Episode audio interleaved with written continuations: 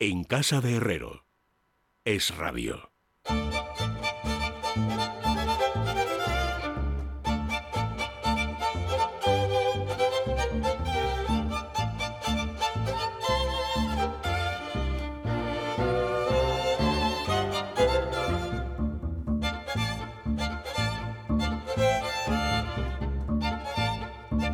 Bueno, son amigos las 6 y 10 minutos, las 5 y 10 minutos de la Comunidad Canaria. Que te querás bienvenida. Hacía años que no venías por esta tertulia. Menos mal que tu apretada agenda te ha permitido hacer He de confesar y confieso que te echaba de menos. Ah, queda grabado para futuras ocasiones. Yo siempre te echo de menos, Luis. Pero tú a mí más. Has venido a Rozagante y eso quiere decir que has tenido unas vacaciones larguísimas y merecidas en algún lugar soleado. Bueno, sabes que la cabra tira al monte, se coge las vacaciones larguísimas y luego se interrumpen cuando... Sí, tú es que no sabes estar de vacaciones, eres como Ignacio Es que tengo síndrome de Estocolmo, me, me, debato contra mí misma muchas veces y a veces gana la otra parte que no nunca sé quién es. Nunca entendí por qué. Yo estoy en el lugar más plácido del mundo, eh, con la mayor tranquilidad del mundo, leyendo la novela más tranquila del mundo, de repente suena mi alerta del móvil y es Ignacio Zembrero contándote alguna atrocidad. Digo, ¿pero qué hace Ignacio Zembrero siguiendo las atrocidades a estas horas que pasan en el mundo? Es que mi, Don Ignacio, bienvenido, buenas tardes. De mis vacaciones se adaptan a, a, las del sur, a las del otro lado del estrecho, entonces no coinciden con la Semana Santa. Bueno, es verdad, ¿no? Pero bueno, pero es, no, a, a mí me hace mucha ilusión porque eso demuestra mi vieja teoría de que basta con tener amigos en las redes sociales y bien enchufados para que luego te llegue. No tienes por qué perder tiempo. Y ahí llega Ignacio y te cuenta lo que tenía que contar. O, en fin, otros eh, periodistas que te dicen, oye, que hay un lío en no sé qué red social.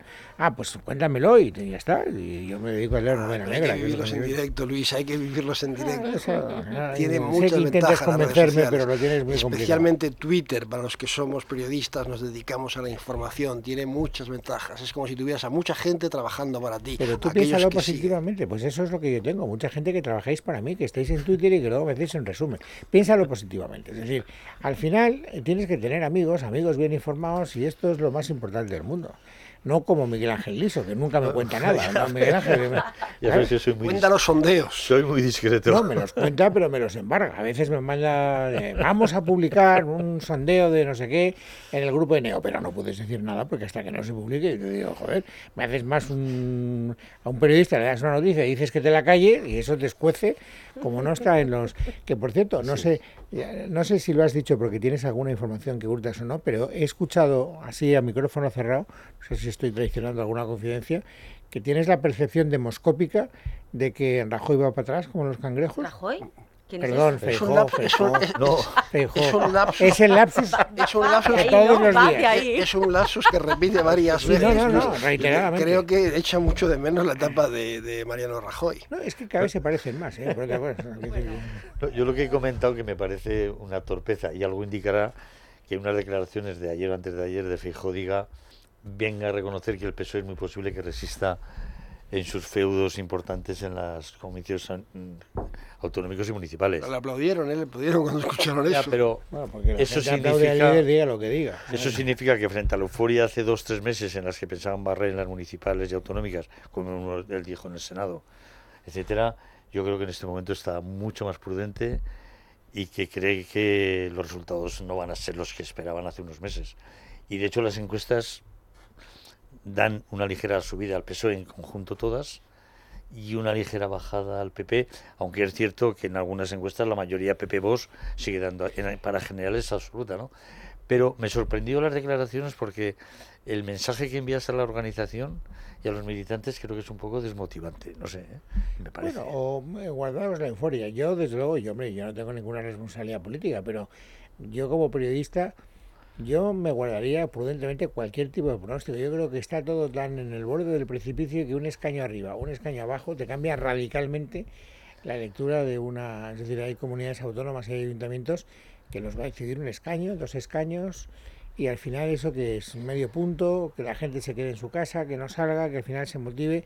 Yo sería prudente, chicos. ¿Qué quieres que te diga? Yo creo que el bacalao no está vendido en ninguna de las dos direcciones. ¿eh? Hombre, Yo sería prudente a la hora de, de, eh, cuadrar la foto fija del 28M, de cuadrar la foto fija del 10 de diciembre, eh, pero no de describir la gráfica que muestran las tendencias y que, como siempre decimos, eh, son lo importante que arrojan las encuestas, que es mm, el pulso del votante. Y en el pulso del votante eh, sí que es verdad que se iba viendo como la sangre bombeaba más en una dirección que en otra, eh, que había cierto clima de opinión que ha ido cambiando. Y, y de hecho ha ido cambiando, fíjate, desde antes de la moción de censura. Porque justo antes de la moción de censura fue, según mis fuentes, donde se produjo el pico máximo del trasvase de voto del Partido Socialista al Partido Popular. Y después de la moción de censura de Vox, la última de Tamames, eh, fue cuando empezó a bajar incluso hasta el punto de, que haya un punto de inflexión. Y el Partido Popular ha ido eh, erosionando ese resultado desde entonces. Es verdad que de una manera pausada, de una manera eh, suave, eh, pero bueno, que si se produce de manera sostenida en el tiempo, es letal para el Partido Popular. Sí. Que todo puede cambiar, todo puede cambiar. Pero esto de la política, igual que esto de las encuestas, lo importante es ver quién te aguanta, eh, y sigo con el símil, quién te aguanta el pulso. Eh, eh, si tienes la mm, enjundia suficiente, la fuerza suficiente, mm, tanto mental como física, de aguantar la carrera hasta el último momento sosteniendo tus resultados. Y creo que ahora mismo eh, el PP no puede presumir en el día de hoy. Mañana hablaremos. ¿Tú estás de acuerdo, Ignacio?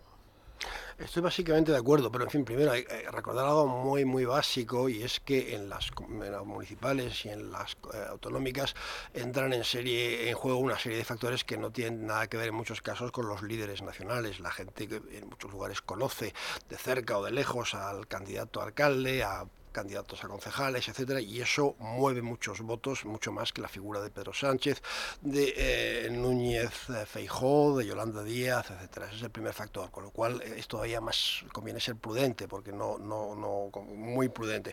Dicho esto, la mayoría es verdad que hay un cierto des- desinfle, des- des- des- se deshincha el efecto inicial de, de Núñez Feijóo, pero hoy en día la mayoría de las encuestas siguen dando todavía en las generales una mayoría entre los dos partidos de la, de la derecha, entre el Partido Popular y Vox. Y eh, también tendrá mucho que ver con eh, la situación económica. Yo creo que el factor económico, la percepción, mejor dicho, no exactamente el factor económico, la percepción que de los ciudadanos tienen de cómo se gestiona y cómo va la economía, de cómo les va a ellos en, la- en en- su, economía doméstica de- del hogar, pues influye mucho y eso veremos cómo evoluciona en los próximos meses. Por tanto, Yo solo quiero recordaros, no, yo, eh, entiendo lo que decís, creo que está bien argumentado, creo que está sobre todo que tiene un soporte documental, porque fíjate, ayer me parece que conocíamos de golpe cuatro encuestas, aunque, aunque no eran coincidentes, si vas viendo tendencias, pues podría justificar vuestro discurso. Pero quiero recordaros que esto ya lo hemos vivido, ¿eh? es decir, que hace unos meses, no muchos meses, se produjo también este cierto espejismo, incluso se empezó a especular con el rumor de que Feijóo se había arrepentido de venir a Madrid, que Madrid era hecho Madrid, que echaba de menos Galicia, que esto era muy duro, que las cosas no iban tan bien como él creía, eh, que parecía que había una inflexión que no terminaba, y luego, pasado el momento coyuntural concreto, pues volvió a haber un pequeño estirón. Y, y las encuestas tienen eso, que te hacen en radiografías de un fotograma concreto en un momento determinado. Hablaba Ketty de lo que puede haber supuesto la moción de censura, pero eso dentro de un mes o de dos meses será un recuerdo que no moverá, digamos, una intención de voto. Con lo cual, yo. pero no la percepción que tiene la gente de cómo le va en, en- en- en la, economía. Eso, eso sí que eso sí que mueve y- Claro. y, no se olvida. Pero las grandes, yo, yo, yo, yo que no soy ningún experto en encuestas, aunque la gente se cree, a mí me gustan las encuestas porque, bueno, prefiero mm, especular sobre datos que no sobre intuiciones, ¿no? Pues los datos por lo menos te permiten tener algo objetivo en lo que apoyarte, que luego se equivocarán o no se equivocarán. Yo creo que, eh, de todas maneras, el PSOE ha demostrado que tiene un suelo muy resistente, pero que está en su suelo. ¿eh? O sea, que tampoco nos olvidemos de eso. Es decir, que el PSOE, o sea, no es que... eh, y, y al mismo tiempo estamos viendo que el Partido Popular tiene un techo que es muy difícil de romper. Las dos cosas son ciertas y las dos cosas se mantienen en las encuestas que estamos viendo. Y que por tanto son los detalles lo que van a definir eh, al final los bloques. Ya no podemos hablar de PP versus PSOE, tenemos que hablar del bloque de la derecha con el bloque de la izquierda. El bloque de la izquierda, ahora hablaremos, porque hay datos interesantes, está hecho un Cristo, con perdón. Es mm. decir, y vamos a ver si hay dos listas, si hay tres listas, si va más, lo de sumar contra Podemos, lo de Podemos contra Sumar. Luego también están las fluctuaciones de Vox, que parece que en un momento determinado entra a la baja, luego parece que se reanima. Pero yo insisto, creo que hay una la habilidad demoscópica lo suficientemente mm, evidente como para que uno, yo desde luego me niego a emitir ningún pronóstico. Yo reconozco. No, hay, Vamos a ver, hay, que ser prudentes, tú como decías, y los datos eran los que sean las elecciones, pero las declaraciones de Feijo, que es lo que hemos empezado hablando de esto, sí que me parece un error. Sean cuales sean los resultados electorales, porque de alguna manera le está dando... Vamos a ver, tú has sido, de alguna manera, con cierta euforia has tenido unos meses antes en el que has dicho que ibas a ganar seguro, que el peso está roto, que está destrozado. Cuando tú dices, y además quiero que añadía, creo que va a resistir el PSOE en las municipales autonómicas, pero no en las generales, que quedan todavía siete meses, yo no es prudencia, es un error. Y yo creo que es un mensaje que lanzas a la organización, como decía antes, mm, que yo no sé si desmotiva o no desmotiva. Un mensaje absolutamente desmovilizador. Desmovilizador. Los esfuerzos, que, estáis haciendo, porque a los esfuerzos que estáis haciendo no van a ser útiles. Pero es llamativo. ¿Y por qué hace esas declaraciones? No lo sé. Pues, o sea, eh, porque es un poco extraño ese tipo. A mí también me extrañó, y yo lo destaqué ayer, ¿eh? es decir, que ese testimonio de, de, fue uno de los que me llamaron la atención y lo, y lo puse, ¿no? También me llamó, por cierto, mucho la atención.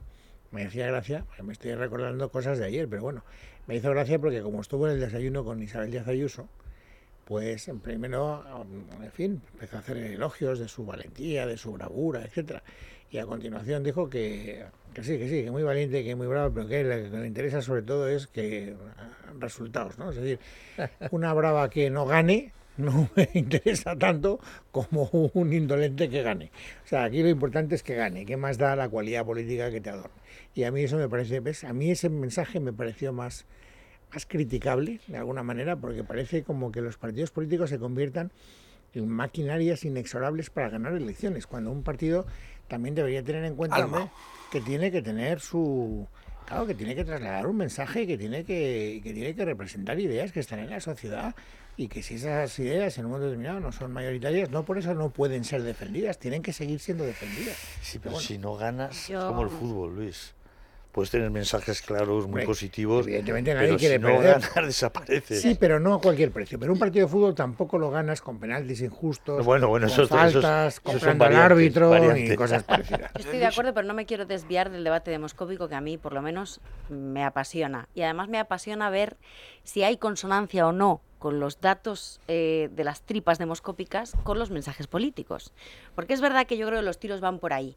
Eh, en el sentido de que ellos han visto efectivamente eh, que habían vendido la piel del, del oso antes de cazarlo. ayer intentaba buscar cuál era la antítesis de ese símil para explicar la situación antagónica y la verdad que no lo encontré porque es exactamente lo que hizo, lo contrario de lo que, de lo que hizo Feijó.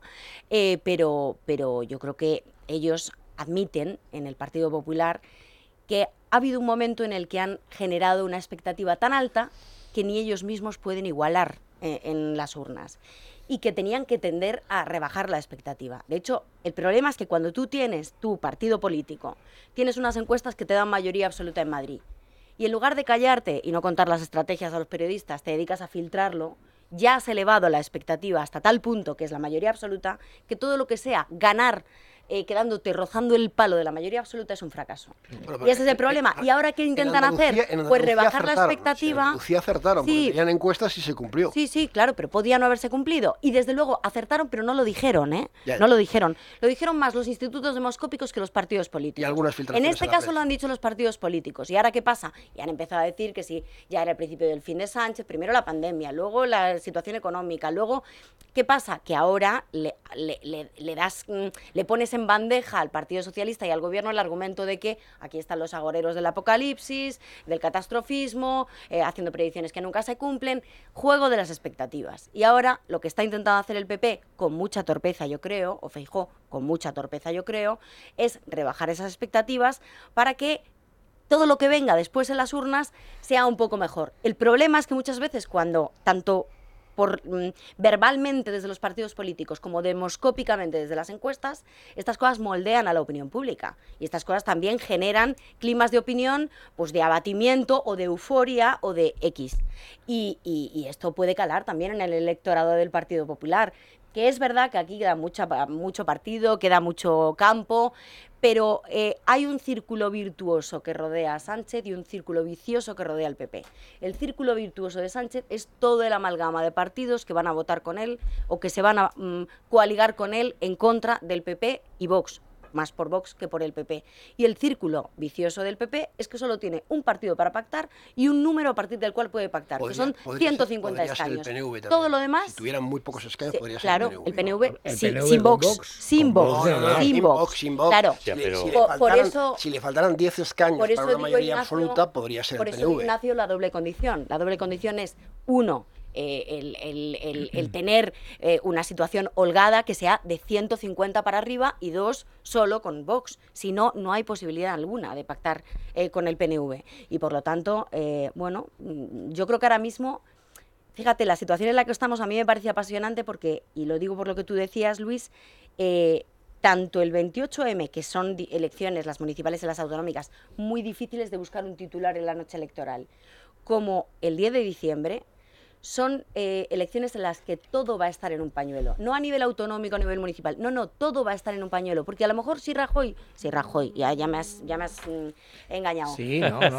ahora será culpa mía. A lo mejor si Feijóo saca 140 no puede gobernar. Pero, si saca 142, sí puede gobernar. Bueno, pues por eso te digo que los detalles deciden. Ah, yo discrepo, perdón, porque estoy usurpando el tiempo de Ignacio, en cuanto a la dificultad del titular del día 29.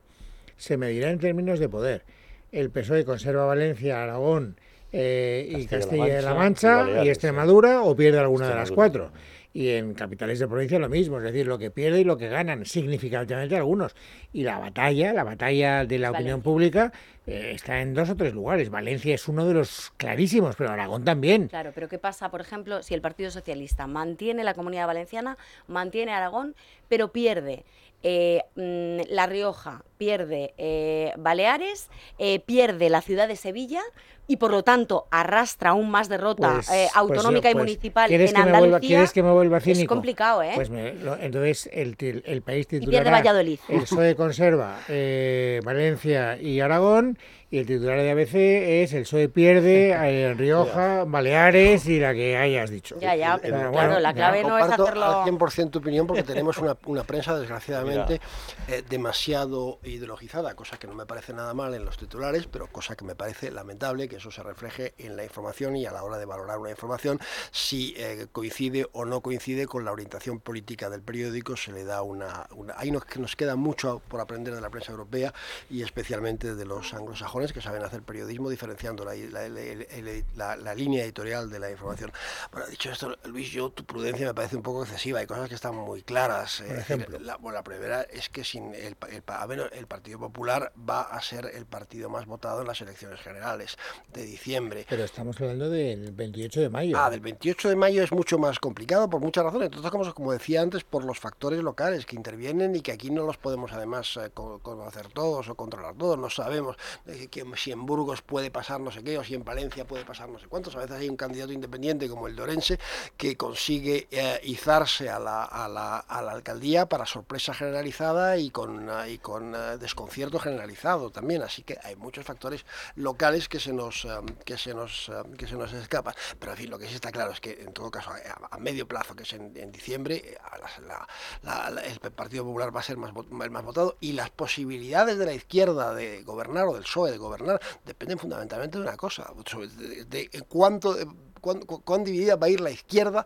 a la, izquierda a la izquierda del PSOE a, las elecciones. Desde luego, si son si se presenta en varias candidaturas, ya te digo yo que no va a haber gobierno de coalición encabezado por por, eh, eh, eh, Sánchez, no no lo va a haber. Y, después me gustaría también rebatir a, a, a- a nuestra amiga en, una- en un punto concreto que le parecía amiga apasionante. soy yo, ¿no? Sí, ya, Ah. por supuesto. Eres la Solo hay, solo hay- solo eres hay la una. única dama que tiene Eh, solo, solo hay solo, solo hay una eh, en, en esta tertulia. Esto, no, eh, yo, ¿te parece la situación apasionante? A mí, como periodista, me parece interesante.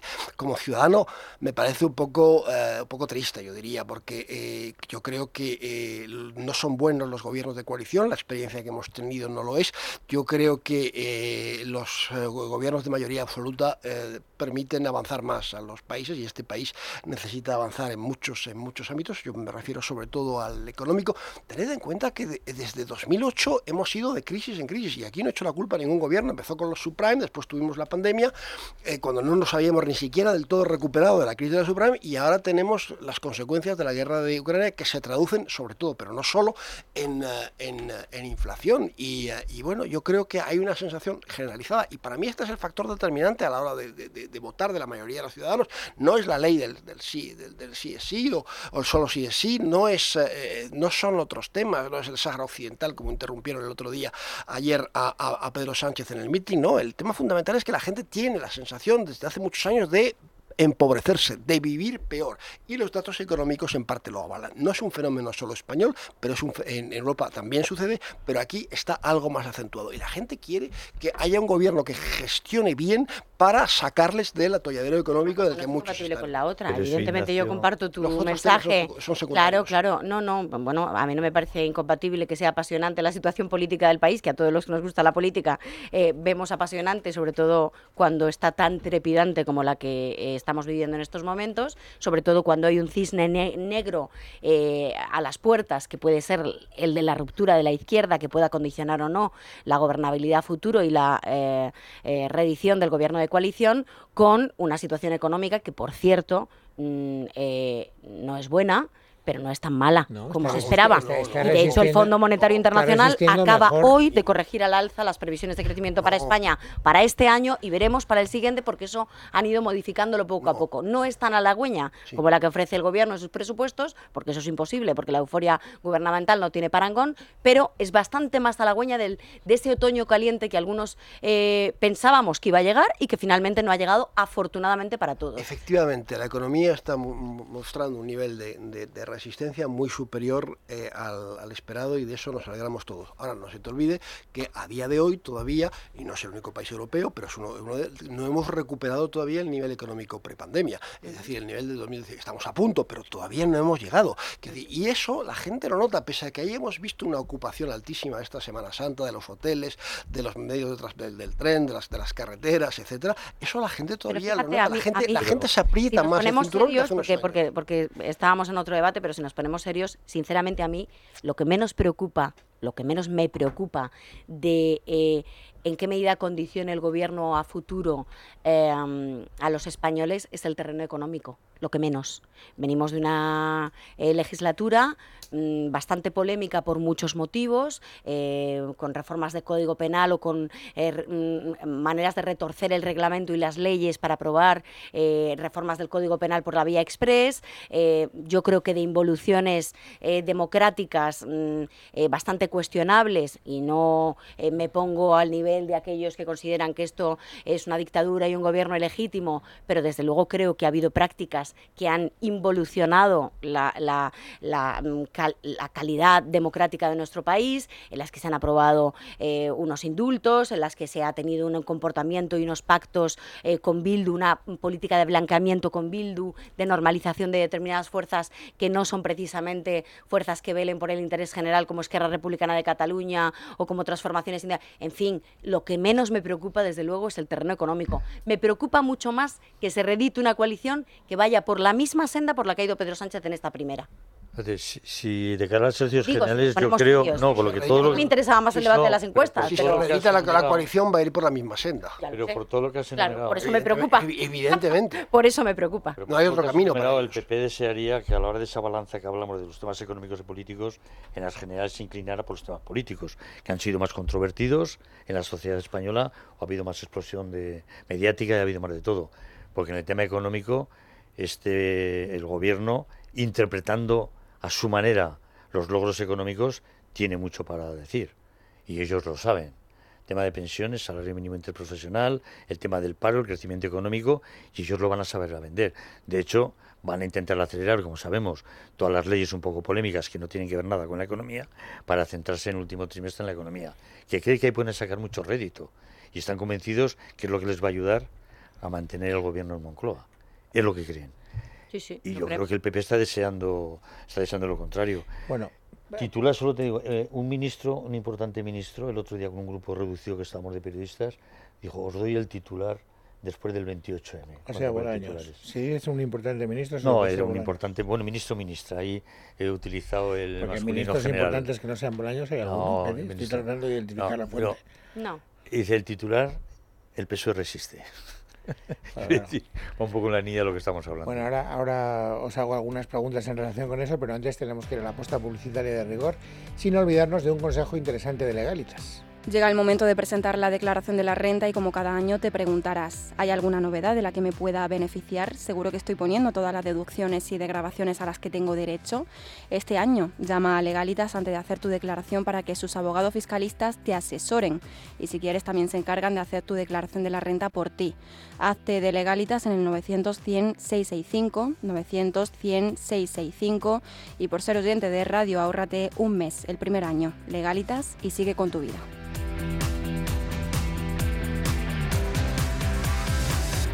En casa de Herrero. Es rabio. Bueno, vamos a ver, faltan 20 minutos para que sean las 7. Hay dos cosas, lo digo para que administremos el tiempo. A mí no me gustaría que esta tertulia acabara sin que Ignacio, aunque fuera en 4 o 5 minutos, me aclare una duda que tengo. No digo por hablar ahora de esto, porque sería un cambio de conversación muy brusco y quiero seguir con lo que estamos hablando, pero por lo menos habilitemos 4 o 5 minutos antes de que os despida para que me digas qué es lo que ha dicho y qué es lo que no ha dicho el presidente del Senado marroquí. Que me tiene en ascuas, porque he leído todo tipo de versiones, Si quieres nos quedamos tú y yo después de las 7 y seguimos no, hablando hombre, del no, porque yo creo que los oyentes lo tienen que saber. No, no, al del micrófono. De hecho, me ha hecho, me- fíjate, si quieres que reconduzcamos un poco al terreno que estábamos eh, trabajando hace un instante, me ha sorprendido mucho que hoy el portavoz de Unidas Podemos haya hecho una reivindicación de la españolidad de Feita muy Merilla, instando al gobierno a que Nunca la han puesto raza- en tela de juicio. No, pero... pero Solamente un momento dado, hace muchos años, muchos años el Partido Comunista, pero no más. Se acabó. Bueno, quede claro que me gustaría que nos diera tiempo que nos lo explicaras, pero hay una pregunta que os quiero hacer y que conecta directamente con lo que estábamos hablando antes de la publicidad. Hoy se ha producido, como todos los martes, una reunión del Consejo de Ministros y después de la reunión del Consejo de Ministros se ha producido una rueda de prensa posterior al Consejo de Ministros, donde ha comparecido por razones que yo no soy capaz de entender, desde el punto de vista objetivo, subjetivo sí, Yolanda Díaz. ¿Qué hace aquí Díaz? Si no hay ningún... Entonces, la portavoz ha tratado de explicar que había unos anteproyectos importantísimos, que luego los ves y de importantísimos tienen lo mismo que yo de fraile benedictino, o sea, absolutamente nada. Se trataba de poner en el foco a Yolanda Díaz, de seguir dándole minutos, de seguir promoviendo su candidatura.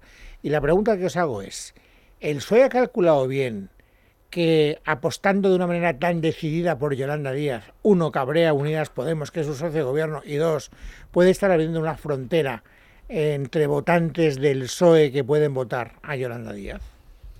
Yo creo que no lo ha calculado bien. Creo que no calculó bien la visibilidad y la plataforma que le dio en la moción de censura, porque precisamente ahí es cuando estalló la guerra, de manera ya más eh, a calzón quitado.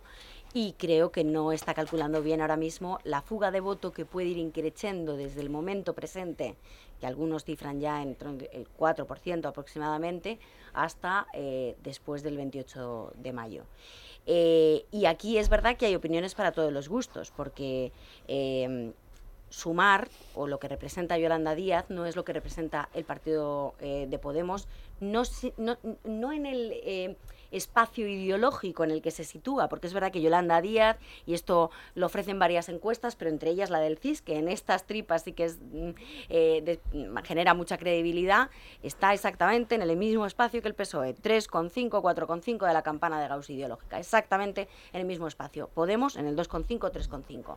Es decir, a quien tiene que quitarle votos es precisamente el Partido Socialista. Ahora bien, hay una cuestión que es aritmética y hay otra cuestión que es emocional.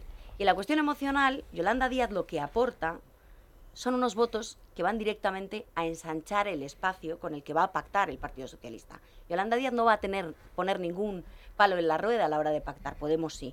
Con lo cual, si esos votos, hay un voto fronterizo que va del Partido Socialista a, Yolanda Díaz, eh, mm, se limita a ese 4% y no pasa de como muchísimo un 7%, eh, es decir, no, no, no, no tiene cinco ceros o, no tiene seis ceros, sino, sino cinco, eh, no es un problema, es una garantía para el Partido Socialista. El problema sería que pasara de esa cifra, que realmente empezara a disputarle eh, mm, el voto socialista, no el voto en la frontera de la izquierda del PSOE, no, no, el voto del centro y el voto transversal al Partido Socialista y por lo tanto el PSOE se hundiera creo que no estamos en ese escenario. A día de hoy, creo que Yolanda Díaz es una garantía, no es un problema, a día de hoy. Y en términos de visibilidad que decías tú, porque esto me parece relevante, Yolanda Díaz va a tener visibilidad hasta julio. Y en julio empieza el juego de los mayores. Y en julio empieza la presidencia europea. Y en julio Yolanda Díaz no va a volver a pisar el Palacio de la Moncloa. Yo eh, creo que sí, que la calculó perfectamente el PSOE y que esta es una estrategia que arranca de hace meses de impulsar lo máximo que dentro de lo que la política es muy líquida, ¿eh? pero Moncloa lo ha calculado al milímetro. Todo lo que está haciendo lo tiene más o menos estudiado. Y el impulso a Yolanda Díaz, digo, viene de estrategia de hace ya meses, que supone no debilita al PSOE, debilita a Podemos, y efectivamente lo hemos comentado un poco a micrófono cerrado, busca ese debilitamiento de cara al 28M para que el Podemos el 29M se entregue con todos los bajajes, armas y bajajes a Yolanda. Que no se va a entregar.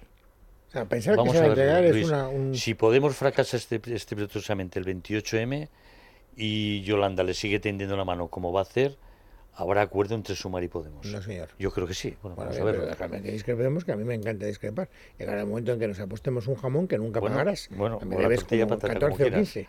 Pero eso, eso, eso creo que va a ser así. Pero que el PSOE y el gobierno de Moncloa lo diseñó estratégicamente. No tiene ninguna preocupación por no, esa. No, no, hay preocupación. Ninguna por preocupación. Digo que a día de hoy no es una preocupación, es una garantía. Pero sí ha calculado. Ahora bien, lo ha calculado perfectamente. Yo no creo que esté bien calculado.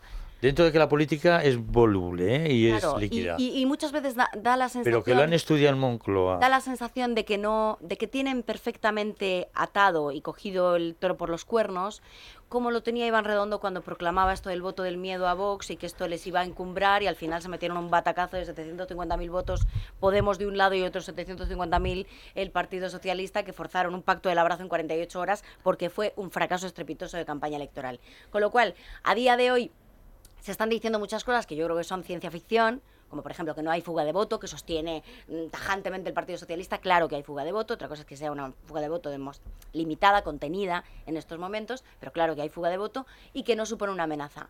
Veremos, que se han dicho que han caído también otras torres. Pero es que no hay ninguna razón para que el voto del PSOE actual vaya a Yolanda Díaz. Ninguna y sin embargo si hay más posibilidades de intercambio de votos podemos sumar. Pero esto de la política no tiene por qué ir de razones. No, pero es que ahora, eh, o sea, a mí, por ejemplo, personalmente lo digo, me parece que hay pocos personajes políticos de mayor vacuidad que Yolanda Díaz, que aporten menos al debate político porque no habla nunca, no contesta jamás a una pregunta en Moncloa, yo vengo de ahí precisamente desde el Consejo de Ministros, no hay manera de sacarle ya no un titular, sino algo diferente a de yo soy de Ferrol y tengo mi padre y mi madre y, y mi casa decían X, ¿no? Más allá de eso no le sacas.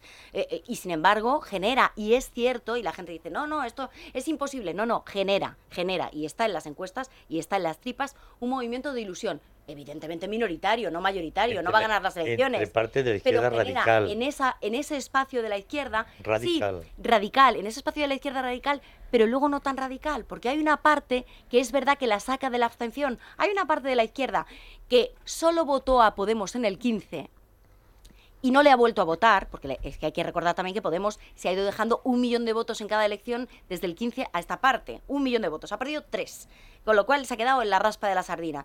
Y hay esa parte de voto que sí puede aglutinar Yolanda, que es sacar a eso que puede ser izquierda, pero no era solo izquierda, que estaba, que era abstencionista, y volver a recuperarlo eh, para ensanchar ese espacio eh, eh, de izquierdas. Y yo creo que eso mm, no es ninguna tontería. O sea, mm, no es ninguna tontería porque si saca mucho voto de esa abstención y le araña un porcentaje minoritario al PSOE, podemos empezar a hablar de otra manera.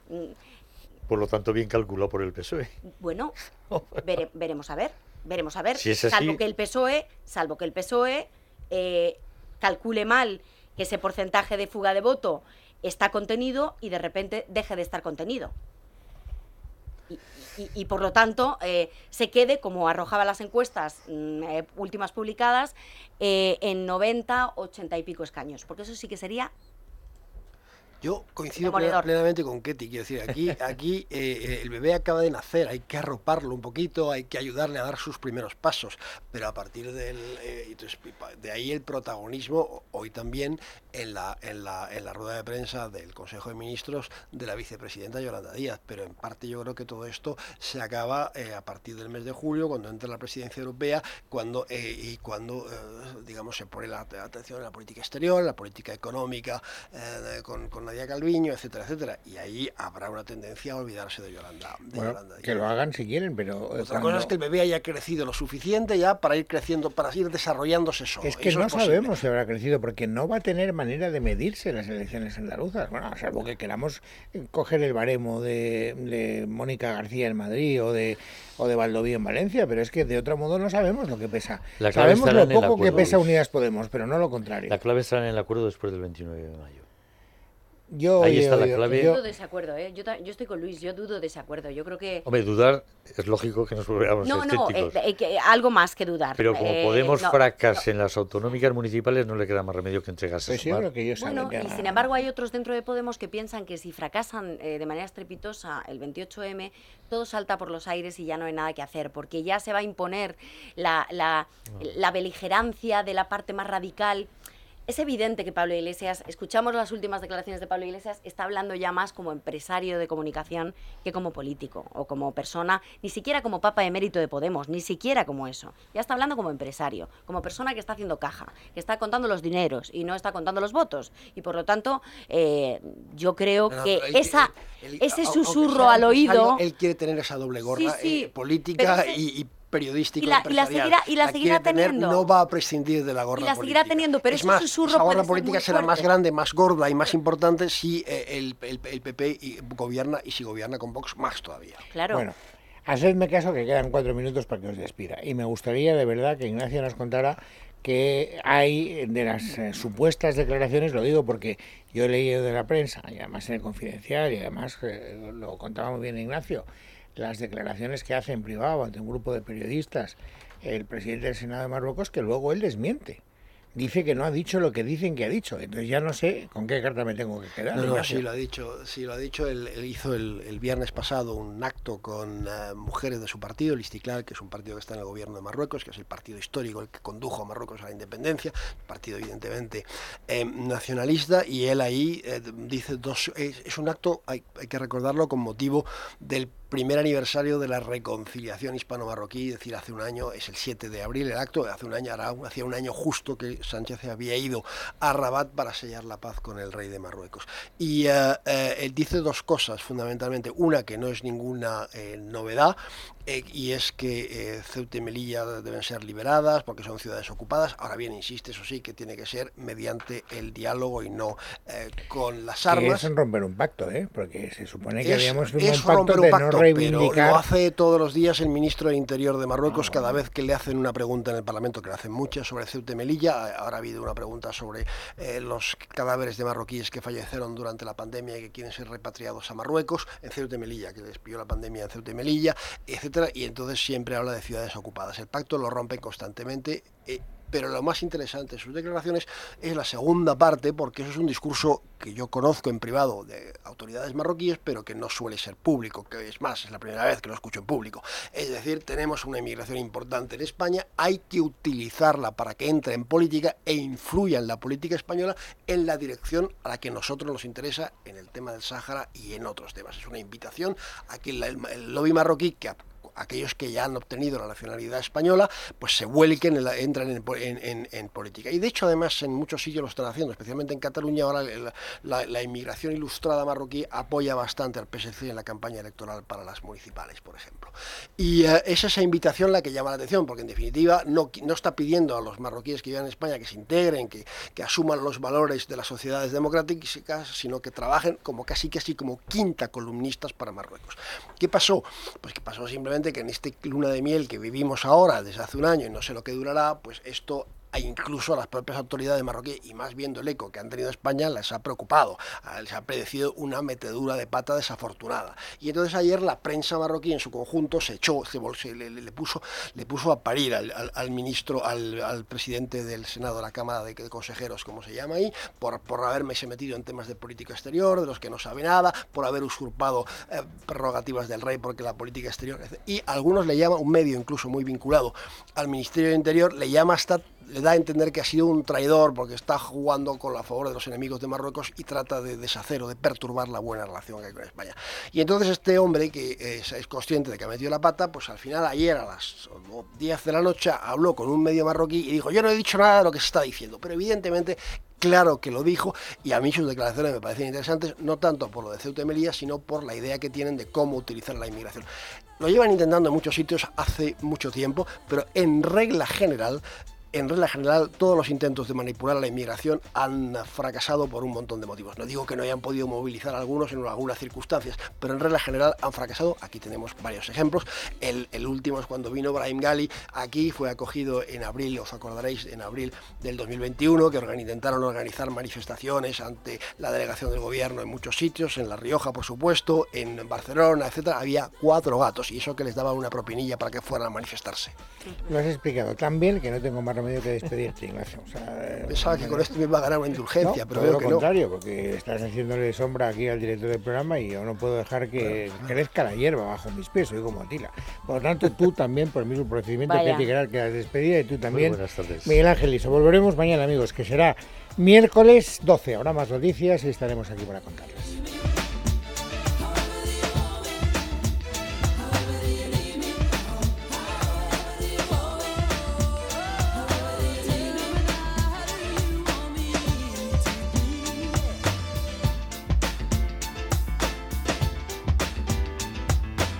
Casa de Herrero. Es rabio.